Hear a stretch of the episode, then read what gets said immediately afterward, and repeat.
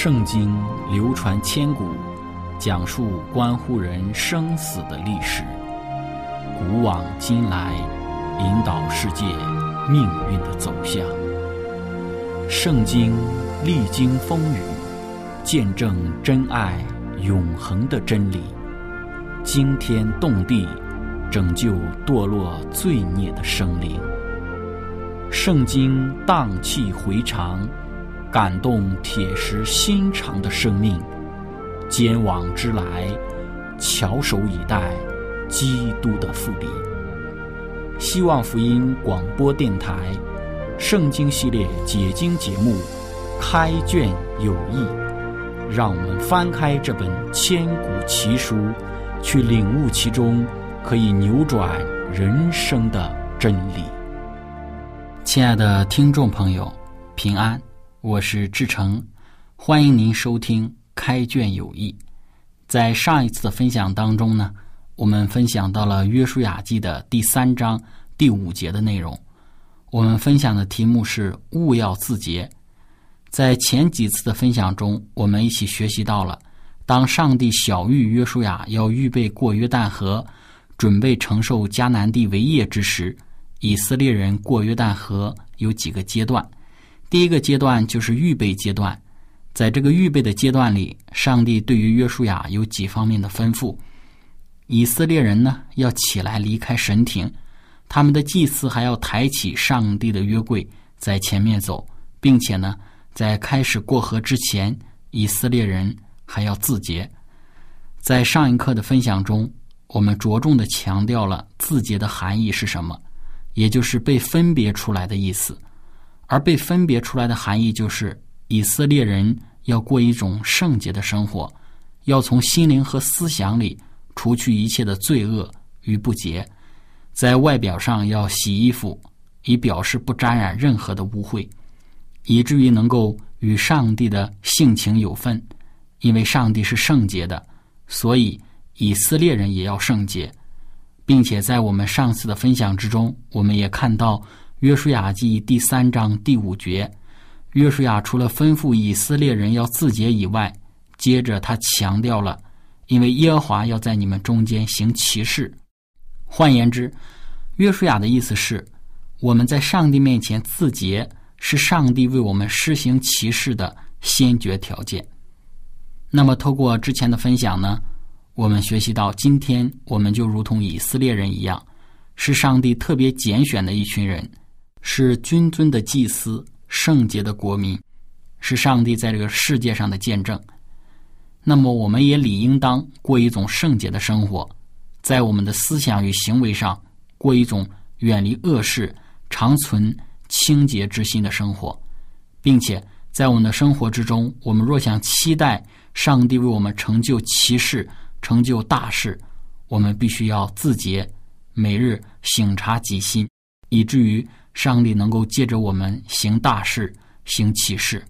当然，我们自己的血肉之躯无法胜过魔鬼的试探，但上帝已经赐下圣灵来做我们随时的帮助。相信我们靠着上帝的能力，我们必然能够过圣洁的生活。那么，这是我们在上一次当中一起从约书亚记第三章第五节当中所一同领受到的。今天。志成将会继续与您一同领受《约书亚记》第五章所要带给我们的信息。当我们用三次的分享谈论了以色列人过约旦河的第一个阶段，就是预备阶段之后，我们将进入到以色列人过约旦河的第二个阶段，也就是行动阶段。那么，在这个阶段里，上帝有哪些吩咐与要求呢？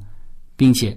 这个阶段当中，又会带给我们哪些属灵的感动和教训呢？在没有开始进入今天的分享之前，我们先来一同聆听一首好听的诗歌，来预备我们的心。歌曲的名字是《还要等多久》。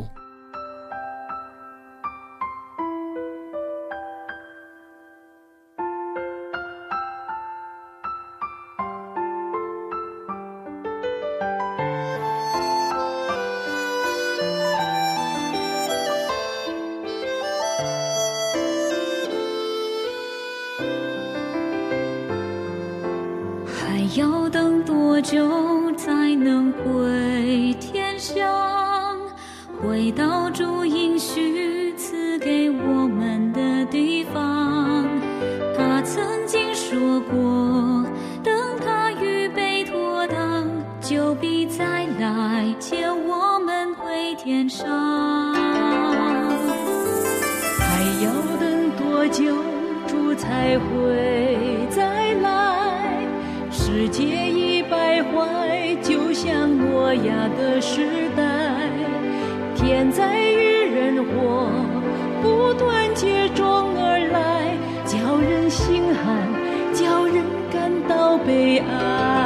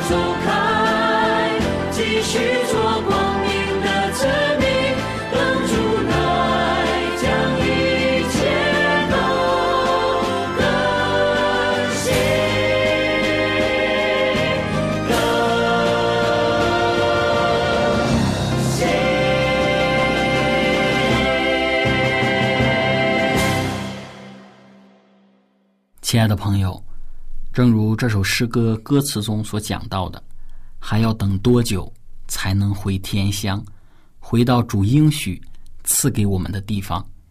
这个世界已经败坏，就像挪亚的时代。当我们陷入到痛苦与苦难的境地里，我们就更加的盼望能够早日的回到耶稣基督应许赐给我们的那个没有痛苦、没有眼泪、没有死亡的天象。但如今，我们仍然在等候着救助应许的实现。耶稣基督必然会实现他自己的应许，必然会引导我们进入那荣美的天象。因此，我们不可丢弃勇敢的心。继续的在这世上为主的再来预备自己，为主的再来广传福音，就如以色列人过约旦河之前一样，他们要预备自己的心，要自洁。我们今日也是如此。当我们预备好自己，也尽自己拯救他人的本分，耶稣基督必会像带领以色列人进入迦南地一样，带领我们进入那天上的迦南美地。我们回到约书亚记第三章第六节，经上记着说，约书亚又吩咐祭司说：“你们抬起约柜，在百姓前头过去。”于是他们抬起约柜，在百姓前头走。那么，约书亚为何要让祭司先抬起约柜在前面走呢？为何约柜要走在以色列人的前面呢？这种用意何在？对于今日的我们又有何教训呢？这是我们这次所要分享的。在没有开始今天的分享之前，我们一起做一个祷告。我们在天上的父，感谢您的恩典，使我们有这个福气可以一同学习圣经。在我们的学习之中，因着您的引导，使我们有许多的属灵的收获。今天我们祈求您的圣灵继续的与我们同在。以至于我们满有属天的智慧和聪明，能够明白您今日要带给我们的信息。祈求您的圣灵开启我们的心眼，以至于我们能够有属灵的满足。将以下的学习时间完全的交托在您面前，献上不配的祷告，都是奉主耶稣的名求。阿门。亲爱的朋友，今天志成要与您分享的题目是。行在主的后面。那在之前的分享抬起约柜这一刻呢，我们一同分享了约柜对于以色列人而言有至少三个方面的重要意义。约柜象征着上帝的带领，象征着上帝的同在，也象征着上帝的守约是慈爱。那么从这个角度之中来看呢，约柜对于以色列人而言呢，就是象征着。上帝对于他们一路的引导。那么，我们今天所要看的问题就是：约书亚为何要让祭司先抬起约柜走在前面呢？在以色列人过约旦河第二个阶段里，为何上帝有这样的吩咐呢？那么，如果我们去查考圣经的话呢，我们单单就对于在旷野时代的以色列人而言。那么，在这个时代的以色列人呢，有几个典型的特征。这几个特征是什么呢？首先，我们来看第一个方面，就是好发怨言的以色列人。当我们查考以色列人的历史，在他们的历史当中，第一个典型的特征就是他们喜欢发怨言。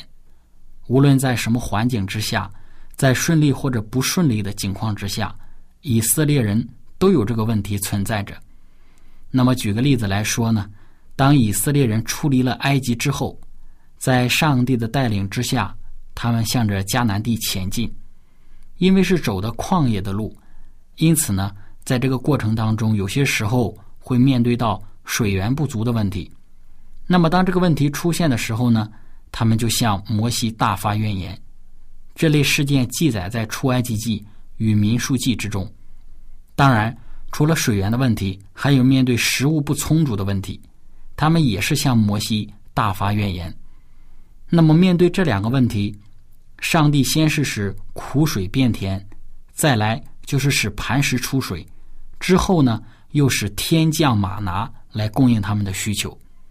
那么，当上帝用奇妙的方式使他们的水源与食物的问题都得以解决之后，我们又看到了。以色列人他们厌倦了马拿，他们发怨言说马拿是淡薄的食物，他们要吵闹着要吃肉。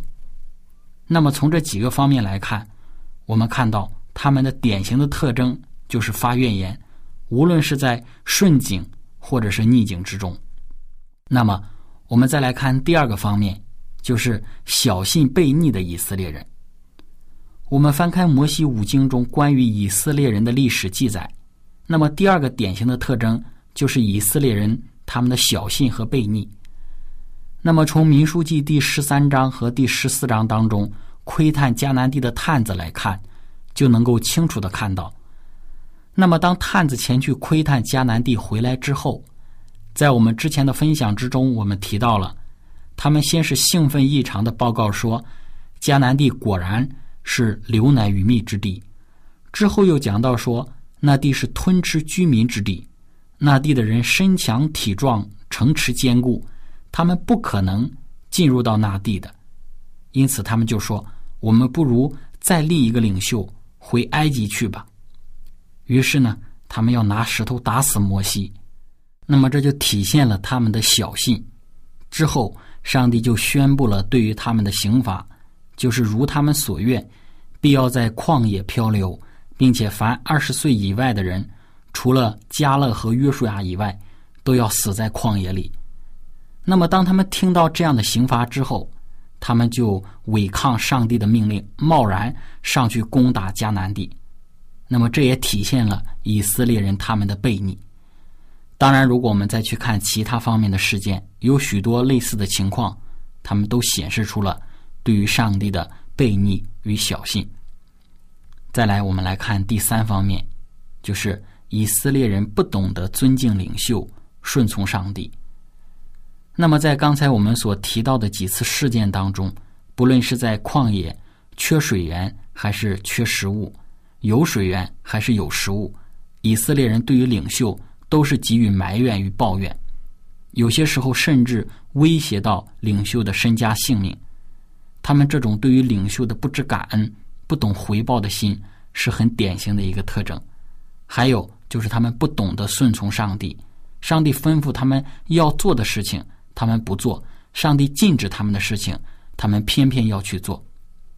那么，亲爱的朋友，从以上的几个方面，我们就能够看到，在旷野里漂流的那一代的以色列人，是一群常发怨言、悖逆小信、不知尊敬领袖。不懂顺从上帝的以色列人。那么，当约书亚继位之后，我们知道，此时的以色列人已非之前在旷野漂流的那一代的以色列人，他们是在旷野里长大，是眼见上帝的作为与能力的以色列人。那么，当约书亚吩咐预备过河，准备进入上帝为他们预备的迦南地时，他们需要学习的功课就是，不要再效法。他们的上一代那样悖逆小信，不要效法上一代人对于领袖的不懂尊敬，对于上帝的不知顺从，也不要再效法他们的先辈那样时常发怨言的性情。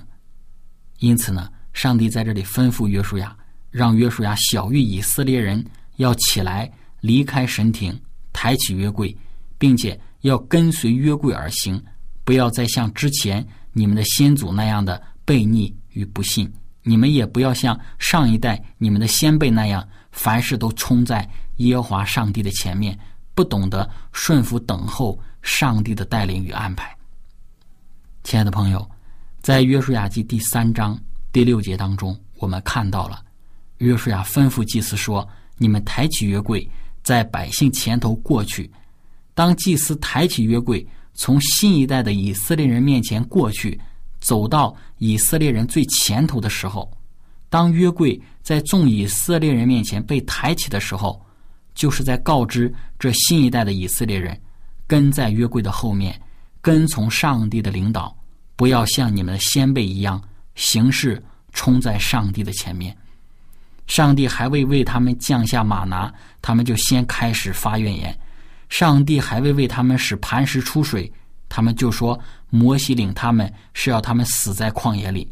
上帝还未为他们赶逐迦南地的居民，他们就悖逆不信，说自己不能够得胜。凡事都走在上帝的前面，在上帝还未为他们施行奇事之前，总是说话做事走在上帝的前面，似乎自己就是上帝一样。那么，分享到这里，我们先来聆听一首好听的诗歌。我们接下来再来分享，歌曲的名字是《我心紧紧跟随你》。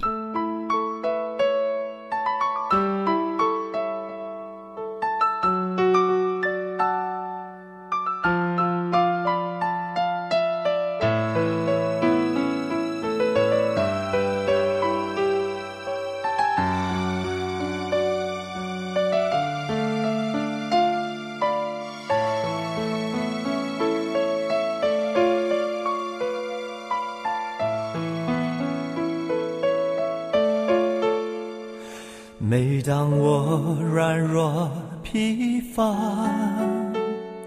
对未来充满惧怕，你对我痴声呼唤，来到你宝座前，你是如此温柔。甚至我心里感受，你赐下话语，你光照鲜明，你炼尽我生命。主耶稣，我心紧紧跟随你，你同在是我的安息。主耶稣，我心紧紧跟随你，等候你，我重新的你。主耶稣，我心紧紧跟随你，你同在是我的安息。主耶稣，我心紧紧跟随你，等候你。我重新的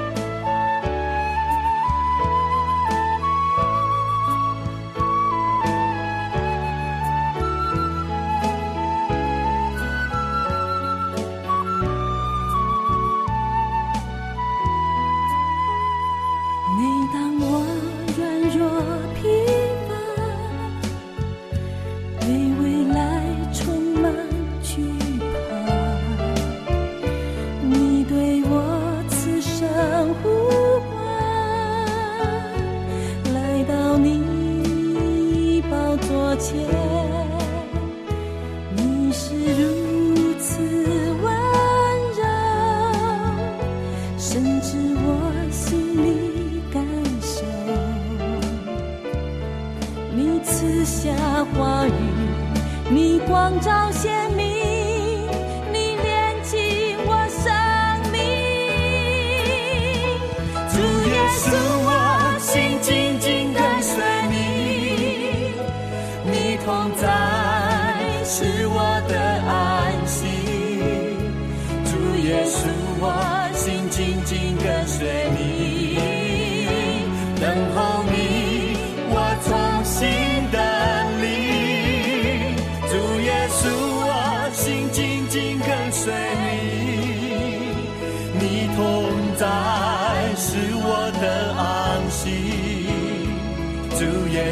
我心紧紧跟随你，等候你，我重新的你。主耶稣，我心紧紧跟随你，你同在是我的安息。主耶稣，我心紧紧跟随你，等候